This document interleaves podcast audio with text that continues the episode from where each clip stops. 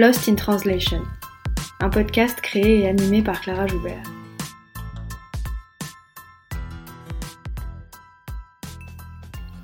Lost in Translation, c'est un podcast sur la traduction et l'interprétation pour que celles et ceux qui parlent toujours avec les mots des autres puissent s'exprimer avec les leurs.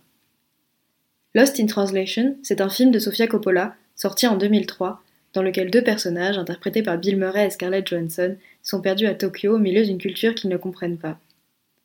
C'est un film sur le désarroi, sur le malaise. Le déphasage des personnages est à la fois spatio-temporel, culturel et linguistique. Lost in Translation, c'est aussi une expression anglophone qui dit les écueils de la traduction en désignant ce qui disparaît. Des mots, des phrases qui perdent de leur subtilité ou de leur signification quand ils sont traduits d'une langue à l'autre. On parle effectivement beaucoup de la traduction pour en pointer les faiblesses, les difficultés et les ratés. Une traduction est toujours conçue comme moins bonne que l'original. Elle ne peut être autre chose qu'une pâle copie, une reproduction au rabais, quand elle ne trahit pas tout simplement le texte. On considère que l'interprète doit s'effacer à tout prix et donner l'illusion de la transparence et de la neutralité. Ici, dans Lost in Translation, j'invite des interprètes, des traducteurs, des traductrices, mais aussi des chercheurs et des chercheuses dans ce domaine pour parler de leur métier, de ses enjeux, mais aussi de leur rapport à la langue et au langage, et pour en finir avec cette invisibilité. Dans cet épisode, je reçois Annabelle Pronovo, étudiante en licence de traduction et créatrice et animatrice du podcast Trad. Bonjour Annabelle Allô, ça va bien? Ça va et toi? Oui. Merci beaucoup d'avoir accepté mon invitation. Est-ce que tu peux commencer par nous parler de toi, de ton parcours, pourquoi la traduction et comment la traduction? ben, salut, moi c'est Annabelle Pronovo. Euh, je suis étudiante au baccalauréat en traduction à l'Université de Montréal. Euh, je traduis de l'anglais vers le français canadien et euh, j'aimerais me spécialiser dans le domaine soit du marketing, soit de l'audiovisuel. je suis très créative et depuis maintenant deux ans, je publie des épisodes sur mon podcast Trad où j'invite des gens de partout dans le monde à venir parler de leur domaine et de leur langue respective. Pourquoi tu t'es intéressée à la traduction? Comment tu es arrivée là? Et euh, qu'est-ce que tu aimes dans la traduction Qu'est-ce qui t'a plu? Mais comme j'ai dit tantôt, je suis très créative, euh, j'aime écrire, euh, j'aime parler et j'ai toujours voulu faire quelque chose dans le domaine des arts. donc, je suis allée au cégep en, dans un programme en langue. J'ai appris l'espagnol, l'italien et euh, le mandarin. Alors, est-ce que tu peux juste expliquer ce que c'est que le cégep? Parce que je sais que j'ai un auditorat essentiellement français qui ne connaît pas forcément euh, cette spécificité québécoise. Pas de problème. Euh, le cégep, c'est après le lycée. Ouais. Et c'est comme un deux ans où tu peux choisir ce que tu veux faire plus tard. Donc, c'est pré-universitaire. Et tu as le choix entre faire une technique, qui est trois ans, ou faire un DEC, un diplôme d'études collégiales qui va t'emmener à, l'université euh, deux ans après. Euh, puis moi, ben, je savais déjà ce que je voulais faire, mais certaines personnes ne savent pas ce qu'ils veulent faire après le, secondaire, qui est le lycée. Donc, euh, ils peuvent choisir, ils peuvent changer de programme entre-temps, ils peuvent changer aussi de cégep. Et donc, moi, j'ai choisi les langues, mais il y a plein de domaines, il y a sens de la nature, sciences humaines, euh, il y a économie, euh, théâtre, etc., etc. Il y a de plein de domaines et c'est juste un avant-goût de l'université. Puis, euh, moi, je suis en art, art, lettres et communication et programme langue et c'était dans un cégep anglophone. Donc, j'ai pu apprendre en même temps l'anglais puisque ma langue maternelle, c'est le français.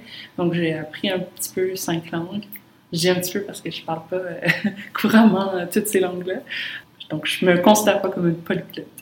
Mais euh, je sais pas si ça dit tout sur le cégep. si, si, c'est bon. Ouais.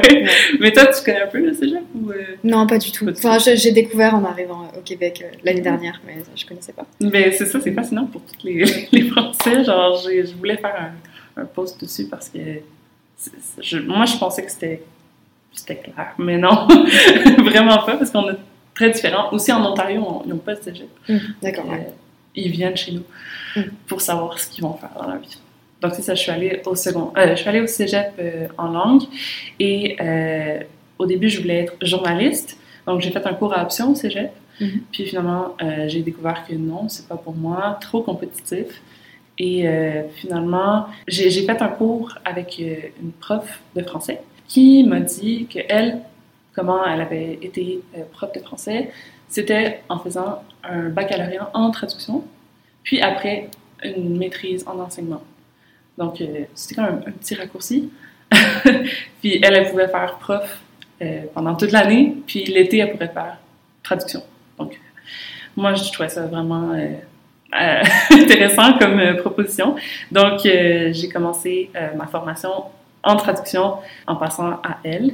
Puis entre-temps, euh, j'ai appris un peu plus sur la traduction. Moi, dans ma tête, euh, c'était juste, euh, comme tout le monde, Google Traduction, c'était juste mettre du mot à mot. Mais finalement, j'ai appris qu'il y avait plusieurs domaines, comme juridique, médical, économique, les autres domaines créatifs, donc marketing, audiovisuel. Je me suis pas rendu compte que les films Disney, mais c'était des traducteurs qui devaient le faire au début. Mais je trouve que c'est super beau comme, euh, comme métier.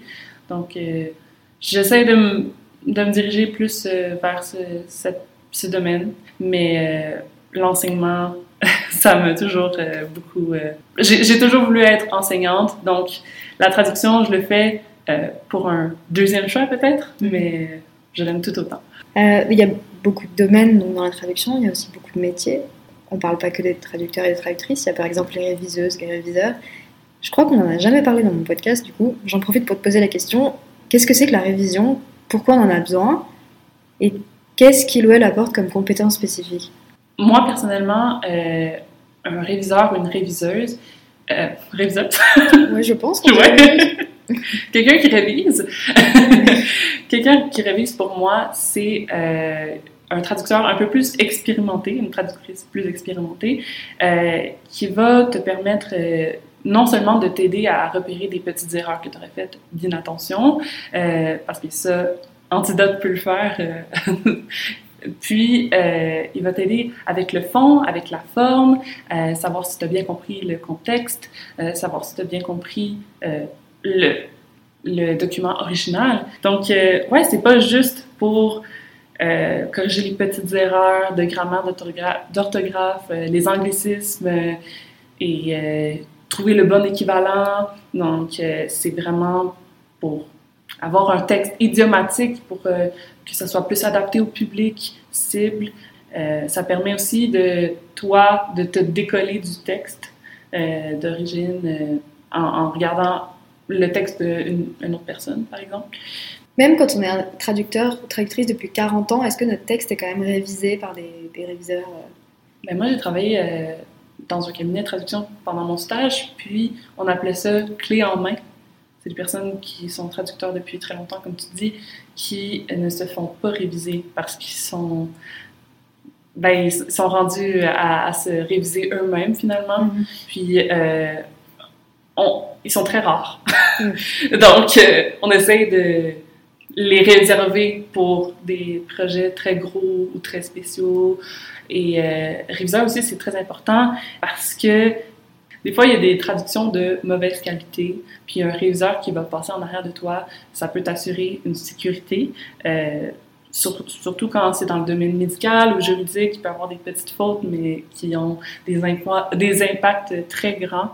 Euh, donc, euh, tu pourrais même être licencié si tu fais une petite erreur. Euh, puis il y a des, compagnies qui doivent publier ou imprimer des, documents, ben, une petite erreur, ben, il faut qu'ils réimpriment, qu'ils re, euh, remettent les documents sans les erreurs. Ça coûte très cher. Donc, un réviseur qui passe en arrière, ben, ça permet d'éviter tout ça. Puis, quand tu traduis, il faut que tu prennes en, contexte la, tonalité, euh, le niveau de la langue. Il faut aussi que tu connaisses ton domaine du bout des doigts. Donc, il y a quelques, quelques traducteurs qui vont peut-être pas euh, connaître la terminologie parfaite. Puis un réviseur, comme je dis, qui a beaucoup d'expérience, il va peut-être mieux connaître la terminologie adaptée à tel client, à tel domaine. Une autre question que je pose pour le coup assez souvent, mais les réponses sont toujours intéressantes, c'est quoi ton rapport à la traduction automatique? Parce que alors j'ai discuté avec des gens qui s'en méfient, euh, des gens qui l'accueillent avec bienveillance, des gens qui s'en fichent un peu et à qui ça fait ni chaud ni froid. Donc je me demandais, est-ce que toi, en tant que jeune traductrice en plus, c'est quoi ta vision de la traduction automatique? Moi je suis pour la traduction automatique, je suis pour les outils qui vont nous aider. Donc on parle beaucoup de la post-traduction, la post-révision. Euh, je trouve que c'est bien la traduction humaine, euh, on en a besoin évidemment. Euh, on ne sera jamais remplacé, comme les gens disent souvent, euh, les robots ne vont pas nous remplacer. Les traducteurs, on a toujours besoin d'avoir un petit euh, twist humaine, sinon ça ne parle pas au lecteur. Donc moi, je pense qu'on devrait travailler avec la machine au lieu d'être contre elle, parce que évidemment, il y a des domaines que ça se répète. les premières machines automatiques, c'était en météorologie c'était des trucs qu'on répétait tout le temps. Il va faire soleil, il va faire nuageux. Peut-être qu'un traducteur va trouver ça ennuyant, alors que maintenant, euh, il y, a plein de traductions à faire et que tu peux mettre dans ton dans ta traduction automatique. Ça va te sortir un, résultat. Ça va pas te sortir le meilleur résultat. Donc, il faut que tu travailles avec, il faut que tu l'aides à, rendre le texte un, peu meilleur, un peu mieux qu'il te donne. Et euh, je pense qu'on devrait en parler un peu plus dans les écoles. Euh, je trouve que la méthode traditionnelle, on l'a vu, on la répète, mais on voit pas assez le côté avec la traduction automatique. On, on l'évite, mais je pense qu'on devrait travailler avec elle et voir les côtés positifs, les côtés négatifs et mieux l'apprécier finalement. Donc, euh, les gens vont l'utiliser quand même. Puis, il faut juste leur montrer comment bien l'utiliser, selon moi. Et euh, ça va nous permettre de gagner plus de temps, plus d'argent euh, en faisant ça. On a tellement de textes à traduire que ça nous donne un petit peu, un, petit, peu de coup un petit coup de pouce, euh, selon moi, d'avoir une traduction automatique révisée par un traducteur. Oui, il y a deux choses qui m'intéressent dans ce que tu as dit, surtout par rapport à ce dont j'ai déjà parlé dans ce podcast. La première chose, c'est d'aller plus dans le sens d'une coopération avec la machine en fait. Et j'ai fait un épisode avec, euh, avec Damien qui est doctorant et qui s'intéresse à la traduction automatique littéraire et qui lui nous disait que un de ses postulats dans sa thèse c'était que ça serait bien de développer des outils de traduction automatique qui soient limite personnalisés en fait pour chaque traducteur ou chaque traductrice. Généralement, euh, comme je le disais euh, juste avant, on se base sur les outils auxquels on a accès, donc souvent Google Traduction, DeepL, euh, pour le français, c'est ce qu'on utilise le plus. Euh, on, on, va se baser sur ces outils pour conclure assez rapidement que euh, la machine est incapable de traduction littérale.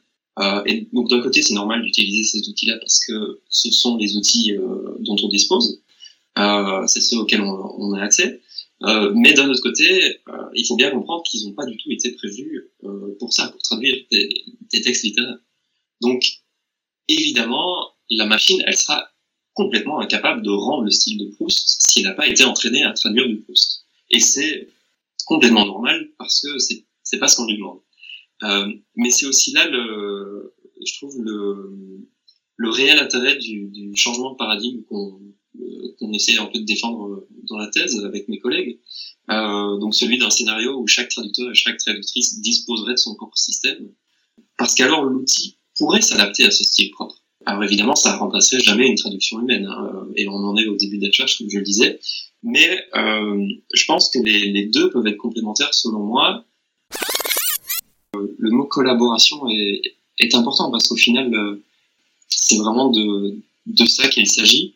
Et je suis personnellement persuadé que les, la manière dont la post-édition est faite aujourd'hui n'est pas nécessairement la plus euh, la plus optimale euh, et qu'il y aurait pas mal de choses à changer.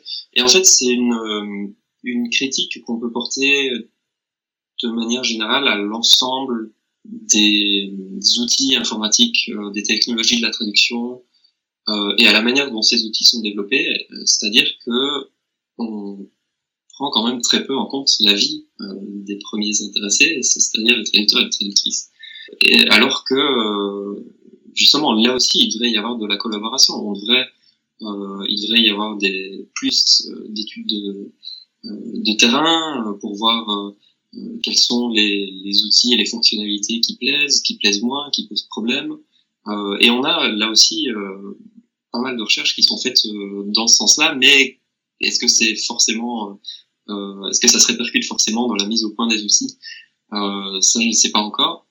Mais il y a véritablement une question d'ergonomie euh, qui est extrêmement importante à tous les niveaux. C'est-à-dire, pour que la collaboration soit véritablement euh, efficace entre l'humain et la machine, il faut que l'outil soit agréable d'utilisation est complémentaire aux, aux compétences des traducteurs et des traductrices humains.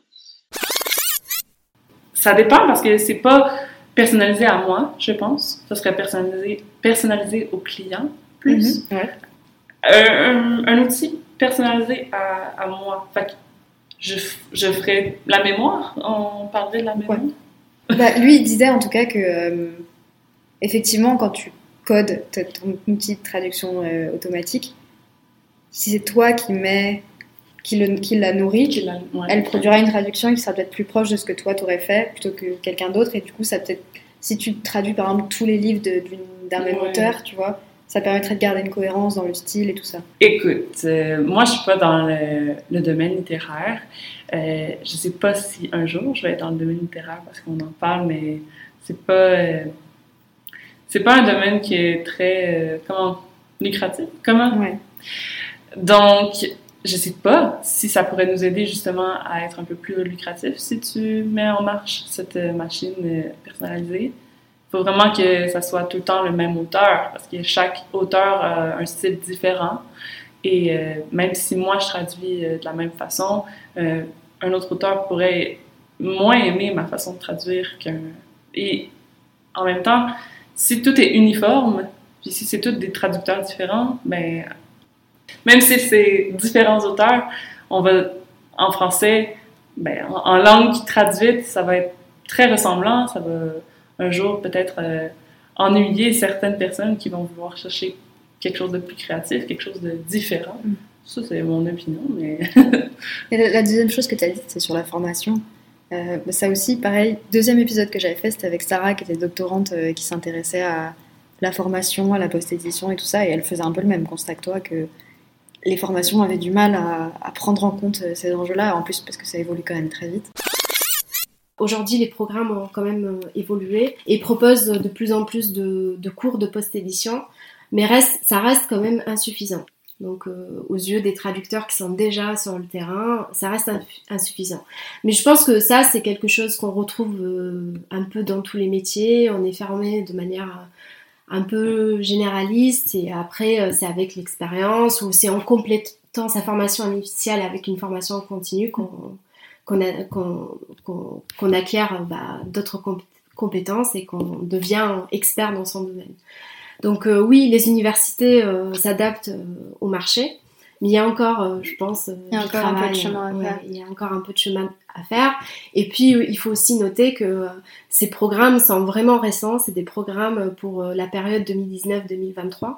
Mais qu'est-ce qu'on fait de tous les traducteurs qui ont été formés avant?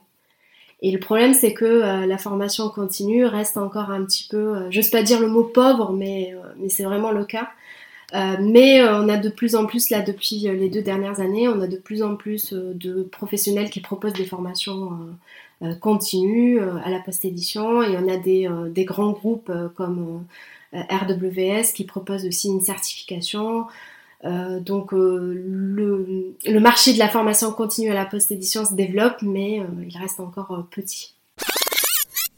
Ben, moi, j'ai lu un article sur euh, la ben, l'in- l'interprétation, la traduction automatique ou les outils euh, informatiques qui pourraient nous aider. Puis, je trouve que depuis la pandémie, on les utilise un peu plus. Mhm. Euh, je trouve qu'on a vraiment avancé, mais on n'a pas assez avancé, selon moi. Euh, je pense qu'on est, on est très méfiant, puis c'est toute la question des professeurs, la méthode de leur... C'est, comment eux ont eu leur formation qui vont refléter sur notre formation à nous. Puis je trouve que papier, crayon, c'est rendu un peu trop vieillot, mais eux, c'est comme ça que ça se passait dans leur temps. Donc je pense que c'est juste des transferts de connaissances. C'est pas leur faute. Mais euh, je pense qu'on devrait avoir plus de cours avec euh, SDL Trados, par exemple, euh, où on, l'utilise dans d'autres classes que notre cours d'outils informatiques. Mais comme je te dis, les profs, peut-être qu'ils n'ont pas nécessairement euh, cette expérience-là, donc ils ne peuvent pas nous le donner. Mais ça serait vraiment, ça serait vraiment fun de trouver quelqu'un euh, qui peut nous donner un peu plus de contexte à la vie réelle, parce que maintenant, en cabinet, on utilise pratiquement toujours la, traduction automatique. Mais c'est ça, je pense que il faudrait à, l'école parler de l'intelligence artificielle et parler de toutes les avancées technologiques, pas avoir peur euh, d'en parler, parce que si on, on, les interdit, je pense que les gens vont les utiliser encore plus. Tu nous as dit qu'il y avait très peu, voire pas de cabinets qui n'utilisaient pas la traduction automatique. Est-ce que tu as constaté d'autres différences entre ce qu'on t'avait appris à l'école et la réalité du monde du travail? Mais moi, j'ai travaillé comme euh, traductrice pour mon premier stage et après, j'ai été gestionnaire de projet. Donc, premièrement, le, le, premier stage, n'était pas dans un cabinet de traduction, c'était pour euh, Environnement Canada. Et euh, j'ai vu que c'est pas les mêmes outils que, que on, m'enseigne à, l'école. Je me suis débrouillée parce que je suis très curieuse dans la vie. Euh, j'ai essayé de chercher des alternatives. Donc, euh, mais c'est pas mal le même principe donc, que SDL Trados à quelques exceptions près. Donc, c'est la mémoire de traduction, c'est les outils, des glossaires, des banques terminologiques. Donc, ça, ça m'a vraiment aidé avec l'école. puis finalement, gestion, gestionnaire de projet, la même chose. J'utilisais SDL Trados, mais c'était pas moi qui traduisais. Donc, ça, ça m'a vraiment aidé à l'école encore. C'est drôle parce que l'école m'a aidé, mais ça m'a aidé aussi à l'école, mon stage, parce que ben, on avait les mêmes outils. Mais c'est ça, la traduction automatique, vraiment, on n'a pas droit à l'école. Je trouve que la traduction automatique, on, l'utilise plus en stage parce qu'on prend plus la quantité mm-hmm. que la qualité. Tandis qu'à l'école, on va plus prendre la qualité, tu es noté. Euh, je dis pas qu'on n'est pas noté en stage, mais on, vise plus à, remettre du travail euh, plus vite possible. Donc, euh, c'est un peu l'écart que j'ai trouvé en stage. Est-ce que tu as des conseils pour les plus jeunes qui voudraient euh, se lancer dans la traduction? Oui. Bon, mon premier conseil, ce serait euh, de réseauter le plus possible. souvent, les gens ont peur, surtout les traducteurs et traductrices. Je pense que c'est des personnes introverties. Moi, je suis vraiment extravertie. Je parle avec plein de monde. Puis, j'ai souvent des surprises, comme j'ai parlé avec euh, M. Jean Delille, euh, M. Bastin, des gens que je lis leurs textes, je, je, je, suis euh, étudiante euh, à l'université et c'est tout ce qu'on lit, c'est eux. Je leur ai parlé par un peu hasard, puis ça a porté ses fruits. mais c'est ça, je, je, je, leur dis aux jeunes de réseauter, d'aller sur LinkedIn, de, de, parler de leur profession, parce que leur profession est pas souvent mise en valeur. Aussi de vous démarquer.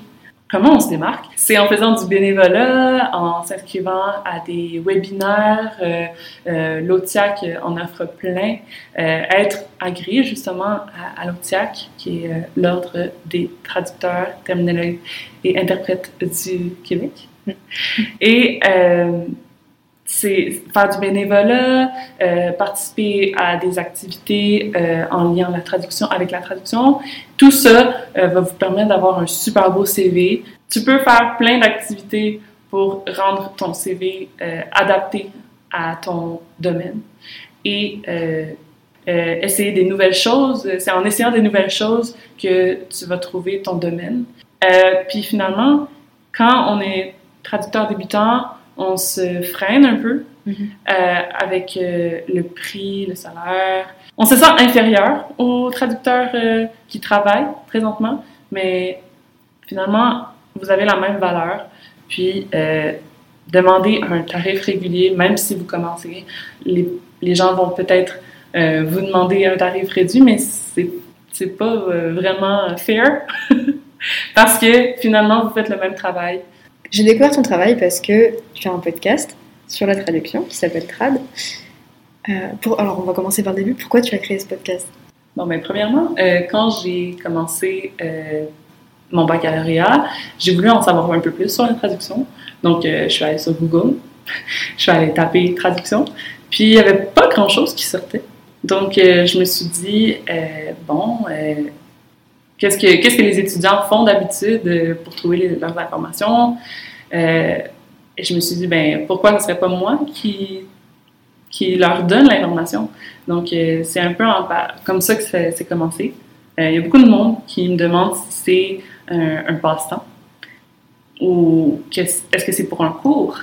Mais moi, je leur dis, ben, c'est pour aider les gens que je le fais. C'est pour aider les jeunes comme moi qui, qui avaient besoin de réponses, qui l'ont pas eu. Euh, maintenant, ben, ils l'ont grâce à nos podcasts. Euh, mais c'est ça, au début, euh, l'idée, ça enchantait pas beaucoup les gens. Je leur disais, c'est un podcast, on parle. Au début, c'était juste moi qui parlais toute seule. C'était vraiment plate.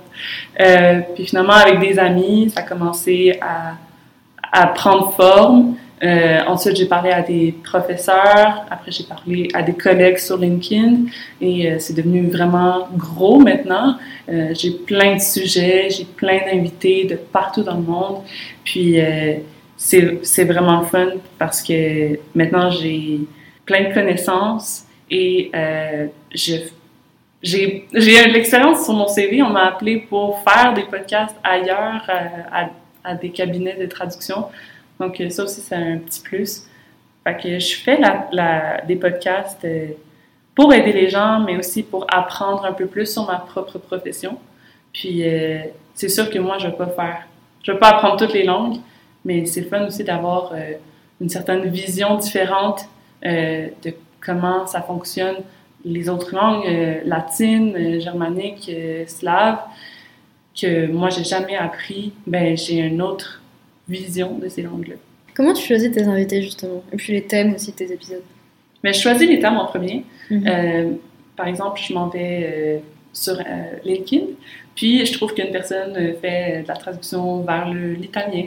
Donc, je lui propose, est-ce que tu veux qu'on fasse un podcast sur l'italien? Puis elle me dit oui, super. puis finalement, des fois, c'est des gens qui me proposent des sujets. Ils, ils savent euh, qu'ils sont spécialistes dans ce sujet-là. Euh, ben, je leur dis, ben, parfait, on, on, enregistre. Euh, donc, moi, plus différent que toi, ce serait plus sur le sujet que la personne. Oui, je parle à la personne, mais c'est plus sur le sujet que je veux parler. Mais je- je- j'en ai rencontré plusieurs podcasts comme toi qui étaient plus concentrés sur la personne, son expérience. Et j'ai essayé cette méthode, mais c'est c'est pas vraiment ce que je recherche. Je voulais vraiment, comme, comme je te dis, aider les jeunes à comprendre ce qu'ils veulent faire plus tard, à comprendre euh, s'ils veulent apprendre cette langue-là. Donc, euh, c'est une autre approche. Puis je trouve que c'est parfait comme ça parce qu'on a différents. C'est pas les, podcasts, euh, il y en a plein dans le monde, puis il y en a qui sont parfaits pour d'autres, puis parfaits pour quelqu'un d'autre.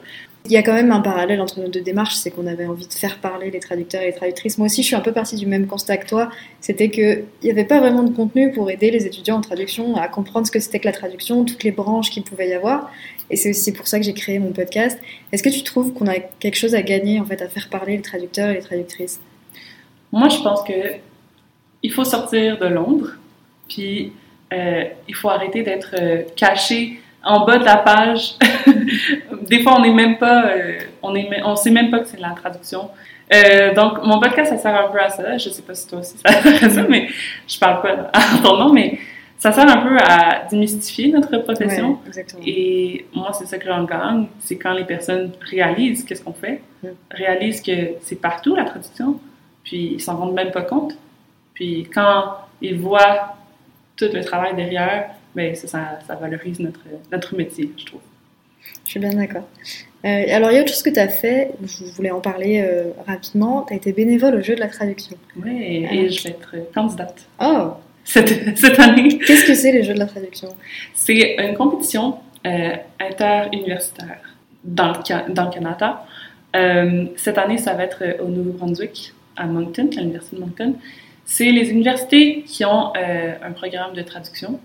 Donc, euh, il y a McGill, Concordia, Université de Montréal, euh, Ottawa et euh, plusieurs autres. Je ne connais pas toutes, mais c'est toutes des équipes. Donc, il y a six participants par équipe qui viennent se battre contre, contre les autres en traduisant créativement. Donc, il va y avoir des épreuves de chansons, des épreuves de audiovisuel, des épreuves de poèmes, euh, du slam des fois. Euh, il y a des lipogrammes, très difficiles lipogrammes. Qu'est-ce que c'est qu'un lipogramme Un lipogramme, c'est un... Ben, tu fais la traduction d'un texte, mais sans une lettre. D'accord. Donc, c'est très difficile.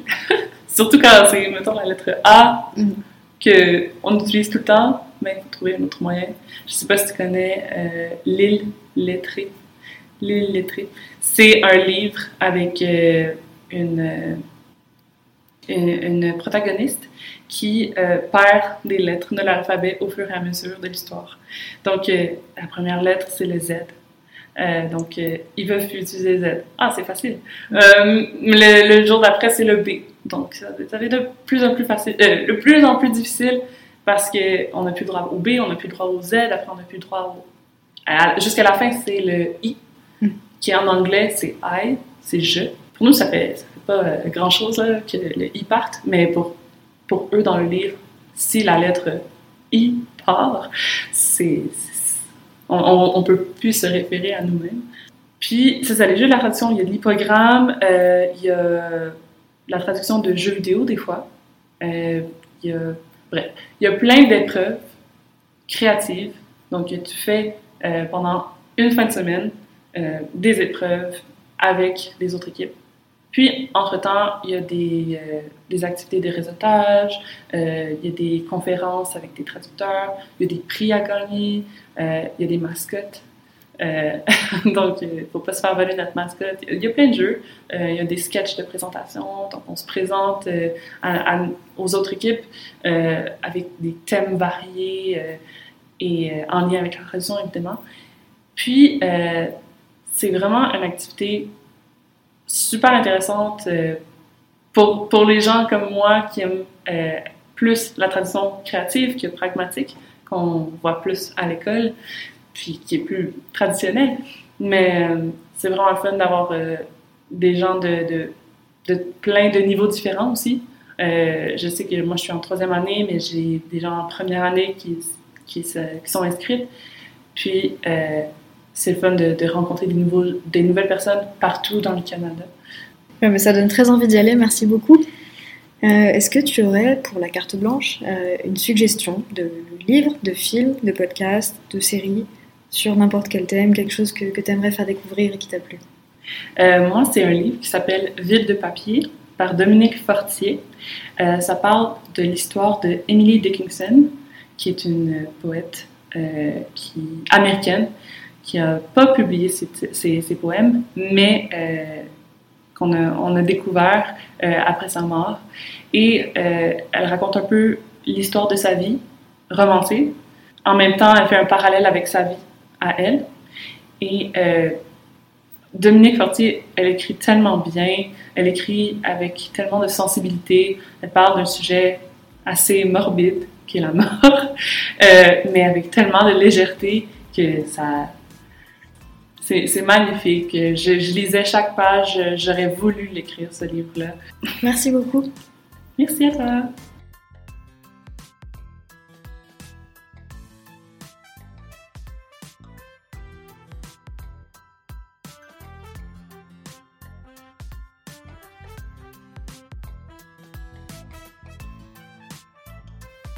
Vous pouvez écouter le podcast d'Annabelle, Trad, gratuitement en ligne, ainsi que sur Spotify et Apple Podcast. Les liens sont dans la description. L'île lettrée de Mark Dunn est sorti en 2001. Il a été traduit de l'américain par Marie-Claude Plourde en 2013. Le livre transporte le lecteur sur l'île imaginaire de Nolop, un lieu idyllique où les Nolopiens cultivent les arts et vouent une quasi-vénération à la langue, jusqu'à la chute de la tuile portant la lettre Z du monument funéraire qu'ils ont érigé en l'honneur de Nevin Nolop. Le Haut Conseil insulaire y voit une injonction à cesser toute utilisation de la lettre Z, puis de celle qui tour à tour tombe du monument, contraignant l'héroïne et tout le reste de la communauté à vivre en état de siège linguistique dans un état totalitaire. Les livres sont détruits, les journaux arrêtent de publier. Avec l'aide de Nate Warren, un chercheur de Caroline du Sud, les habitants décident alors de se révolter contre le conseil et de le renverser. Les villes de papier de Dominique Fortier est paru en 2020 et a obtenu la même année le prix Renaudot de l'essai. C'est la fin de cet épisode, j'espère qu'il vous aura plu. Si vous avez un commentaire, une question ou envie de participer au podcast, n'hésitez pas à m'écrire à lostintranslation.lepodcast.gmail.com. Je vous quitte ici et je vous dis à bientôt pour un nouvel épisode.